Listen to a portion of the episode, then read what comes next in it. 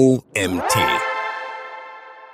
Brand Design. Unerlässlich für einen starken visuellen Markenauftritt von Autor Simon Zieper. Ich bin Janina Lang und heiße dich herzlich willkommen zur heutigen Magazin-Podcast-Folge. Viel Spaß! Um eine starke Marke aufzubauen, ist eine konsistente Brand Identity unerlässlich. Dabei spielt der optische Auftritt, das sogenannte Brand Design, eine entscheidende Rolle für die Markenwahrnehmung. Was ist Brand Design? Brand Design oder Markendesign ist der Teilaspekt der Brand Identity und der Markenstrategie, bei dem es um die einheitliche visuelle Erscheinung das visuelle Branding der Marke geht. Primäres Ziel ist dabei eine konstante optische Wahrnehmung der Marke, die über einzelne Werbekampagnen hinausgeht. Bestenfalls wird über Branddesign, also die visuelle Identität einer Marke, geprägt. Damit ist das Branddesign ein Teil der systematischen Markenführung. Ein optisches Branding mit einem Markendesign kann für unterschiedliche Akteure wie Unternehmen, Organisationen und Personen erfolgen. Sie alle profitieren davon, mit einem Branddesign Wiedererkennungswert zu schaffen. Um das zu erreichen, wird das Branddesign im besten Fall für für den gesamten Auftritt der Marke verwendet, von den Produkten über das Shopdesign bis hin zur Innenausstattung des Offices. Überall dort, wo es Brand,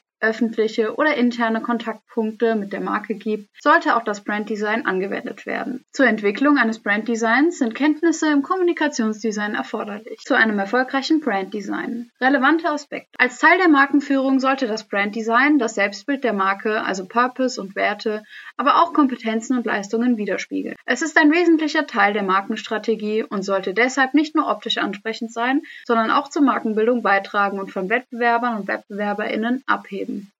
Erfolgreiche Positionierung der Marke. Über das Branddesign wird deutlich, wie sich eine Marke selbst positioniert, bewusst oder unbewusst. Deshalb sollte dem Branddesign eine Strategie zugrunde liegen. Im besten Fall wird durch den optischen Auftritt bereits deutlich, in welchem Geschäftsfeld die Brand aktiv ist, ob sie beispielsweise eher einen disruptiven, progressiven oder einen seriös konservativen Ansatz verfolgt und ob sie eher im preiswerten oder teuren Segment zu verorten ist. Wichtig ist, dass die einzelnen Elemente des Markendesigns niemals im Widerspruch zur Identität der Brand Brand stehen und darüber hinaus einen hohen Wiedererkennungswert haben. Dieser erhöht sich natürlich, wenn sich Werte und Kompetenzen der Marke im Markendesign widerspiegeln. Kanalübergreifende Umsetzbarkeit. Ein Branddesign sollte stets mit der Strategie für den Multichannel-Use, also die kanalübergreifende Anwendbarkeit, konzipiert werden. Für die Wiedererkennbarkeit in der Markenkommunikation muss das Branddesign an allen Kontaktpunkten sowohl im digitalen als auch im analogen Raum funktionieren. Unter Umständen müssen für die einzelnen Anwendungsbereiche leichte Variationen des Branddesigns entwickelt werden. Ansprache aller wichtigen Akteursgruppen.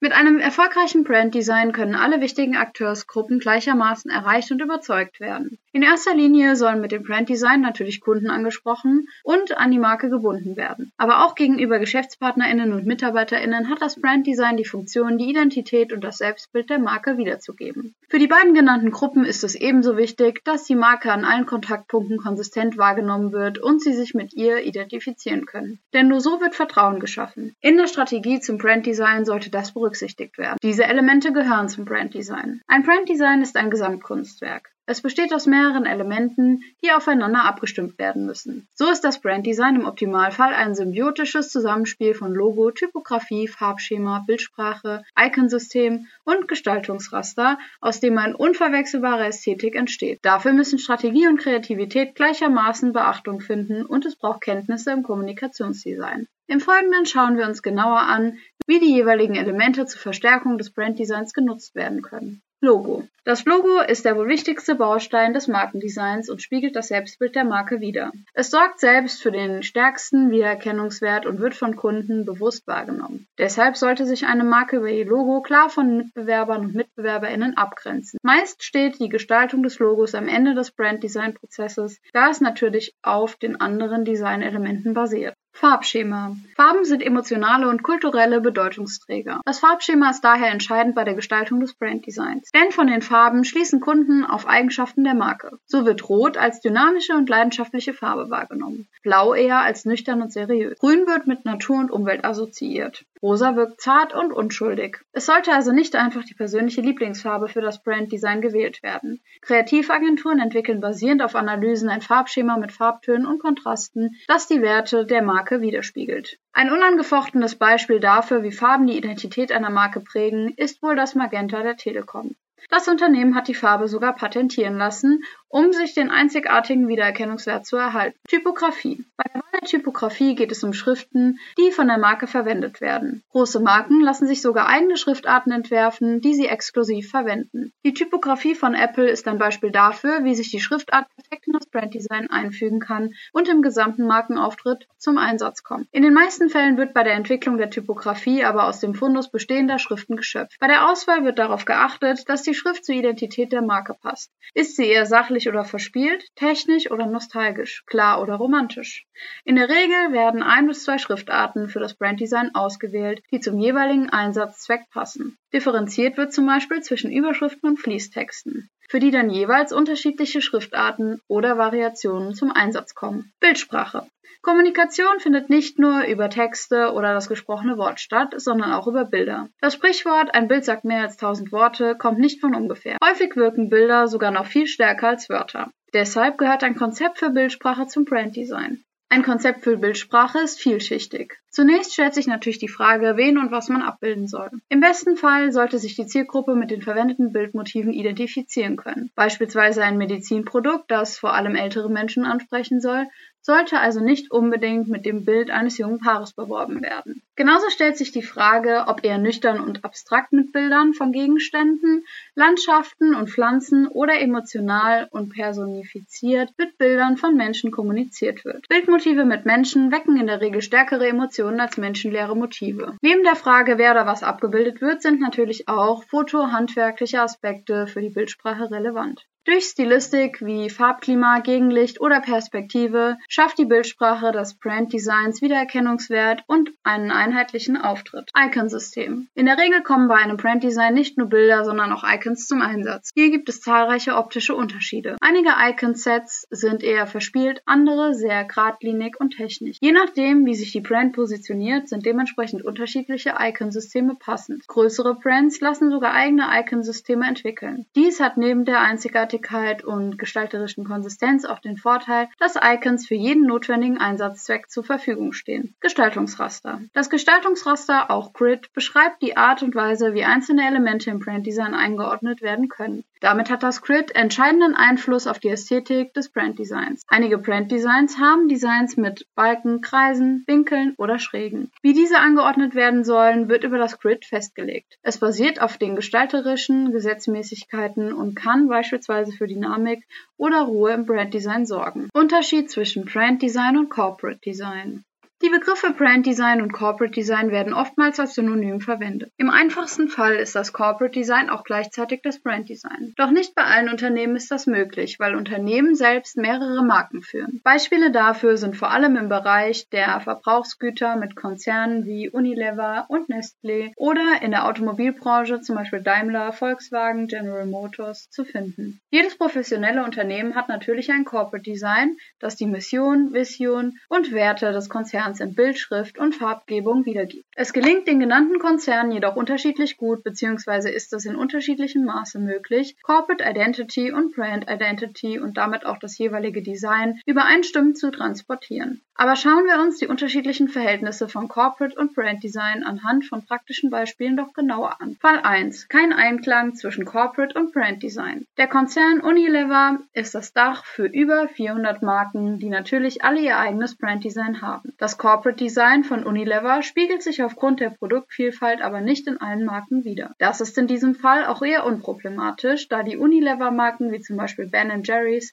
oder Magnum selbst so stark sind, dass die Markenwahrnehmung Wahrnehmung des Mutterkonzerns in den Hintergrund tritt. Die genannten Marken zeigen auch, warum bei Unilever Einklang von Corporate und Brand gar nicht möglich sind. Die Konzernmarken Ben Jerry's und Magnum haben jeweils sehr starke Brand Identities und Designs, die sich klar unterscheiden. Die Marken stehen zudem in direkter Konkurrenz zueinander und haben eine komplett eigenständige Markenkommunikation. Fall 2. Einklang zwischen Corporate und Brand Design. Im besten Fall passen Corporate Identity und Design des Mutterkonzerns sowie Brand Identity der Marke zusammen. Das Branddesign ist eine Ableitung des Corporate Designs. Denn so können KäuferInnen beides in Verbindung bringen und übertragen im besten Fall die positiven Emotionen, die sie mit der Muttermarke verbinden, auch auf andere Marken des Unternehmens. Praktisches Beispiel. Werden Daimler und seine Marke Mercedes-Benz als Einheit wahrgenommen, so werden die positiven Assoziationen wie Leistungsfähigkeit und Qualität auch auf andere Marken, wie in diesem Fall Smart, übertragen. Auch andersrum kann die Übertragung natürlich stattfinden. Nach Jahren mit einem zuverlässigen Smart ist durch eine wahrgenommene Brand Identity der Umstieg auf einen Mercedes vielleicht naheliegender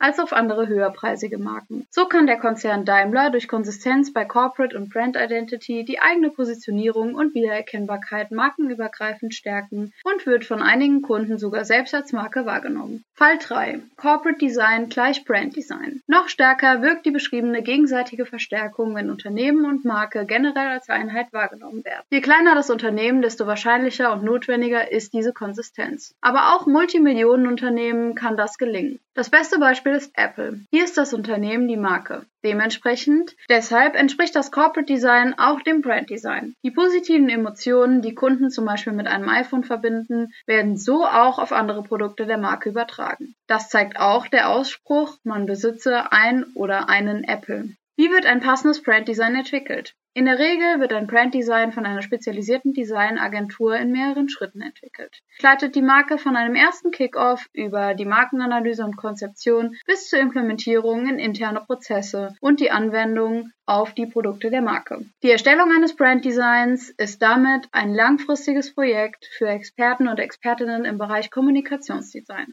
Der gesamte Prozess nimmt in der Regel ungefähr drei bis sechs Monate in Anspruch. Den Beginn bildet ein gemeinsames Kickoff-Meeting von Brand- und Kreativagentur, bei dem gemeinsam über die Markenidentität reflektiert wird und die Designroute festgelegt wird. Markenanalyse. Nach dem Kickoff erfolgt durch die Kreativagentur in der Regel zunächst eine tiefgründige Markenanalyse, in der die Werte, Stärken und Eigenschaften der Marke, aber auch das allgemeine Marktumfeld und Unterschiede zu Mitbewerbern und Mitbewerberinnen herausgearbeitet werden. Dazu führt die Agentur Zielgruppenanalyse Marktanalysen, Trendanalysen und Marktforschung durch. Konzeptionsphase. Diese Analyseergebnisse sind die Grundlage für die Konzeptionsphase, in der Strategie und Kreativität zusammengeführt werden. Hierbei werden die unterschiedlichen Elemente Logo, Typografie, Farbschema, Bildsprache, Iconsystem und Grid des Branddesigns von Experten oder Expertinnen für Kommunikationsdesign entwickelt. Erstellung eines Design Manuals. Nachdem Kreativagentur und Marke sich gemeinsam für ein Branddesign entschieden haben, wird dieses in einem Design Manual festgehalten. Darin werden Farben und Typografie exakt und verbindlich festgelegt. Teilweise werden im Manual auch kurze Erklärungen für die einzelnen Designelemente verschriftlicht. So können die Designentscheidungen besser nachvollzogen werden was wiederum zu mehr Disziplin in der Umsetzung der Designrichtlinien führt. Einführung des Branddesigns. Das ist insbesondere in der Einführungsphase des Branddesigns wichtig. Hier geht es darum, dass alle Akteure und Abteilungen der Marke das Branddesign in ihre Prozesse integrieren. Bestehende Dokumente, Produkte oder Räumlichkeiten müssen an das Branddesign angepasst werden. Wichtig ist neben der Verfügbarkeit von Materialien auch eine strategische Kommunikation, die alle Mitarbeitenden mitnimmt. Konsistente Anwendung. Nach der Einführungsphase sollte das Branddesign konsistent und ohne externe Begleitung zur Anwendung kommen. Für ein konsistentes Auftreten ist es wichtig, dass die Anwendung des Branddesigns obligatorisch ist. Es sollte daher, wie bereits erläutert, in jedem bestehenden und neuen markeninternen wie externen Prozess mitgedacht und umgesetzt werden. Denn nur so kann eine konsistente visuelle Markenidentität geschaffen werden.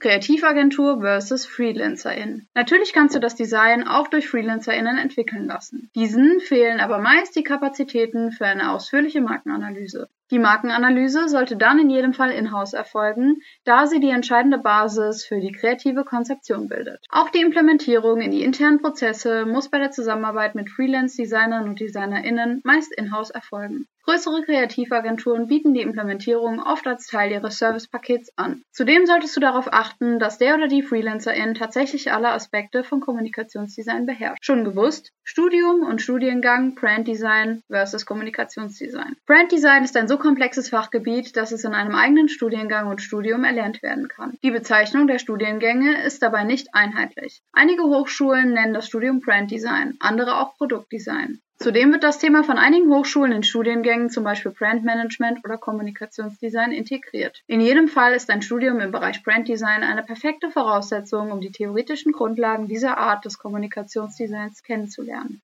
Ein Studium im Bereich Kommunikationsdesign umfasst dabei Themenbereiche wie Mediendesign, Grafikdesign und Gestaltung. Fazit. Branddesign ist für eine starke Markenidentität unerlässlich. Ein Branddesign zu erstellen, das die Brand Identity unterstützt, ist ein komplexes Vorhaben. Dennoch ist es für einen starken Markenauftritt unbedingt zu empfehlen. Gemeinsam mit einer spezialisierten Kreativagentur für Kommunikationsdesign ein durchdachtes Branddesign im Einklang mit der Markenstrategie zu entwickeln. Denn die visuelle Identität schafft einen hohen Wiedererkennungswert und eine klare Abgrenzung zu Mitbewerbern und MitbewerberInnen. Deshalb ist es vor allem Brands, die ihre Kunden erfolgreich erreichen wollen, aber auch Marken im B2B-Bereich unbedingt zu empfehlen, in die Entwicklung eines konsistenten Branddesigns zu investieren. Die langfristige Markenpositionierung wird dadurch gestärkt und die Marke in Übereinstimmung mit ihren Werten und Kompetenzen nach außen repräsentiert. Der Artikel wurde geschrieben von Simon Zieper. Simon ist Gründer und Eigentümer der Stuttgarter Design- und Markenagentur Zipa plus Co. 360 Grad Branding. Als Kommunikationsdesigner hat er seit 2014 ein engagiertes Team und einen deutschlandweiten Kundenstamm aufgebaut. Die Agentur bietet maßgeschneiderte Lösungen in den Bereichen Branddesign, Marketingstrategien und Medienkommunikation sowie Screen Design, UX Design, Webentwicklung und SEO. Und das war's auch schon wieder mit der heutigen Magazin Podcast Folge. Ich freue mich, wenn du beim nächsten Mal wieder reinhörst.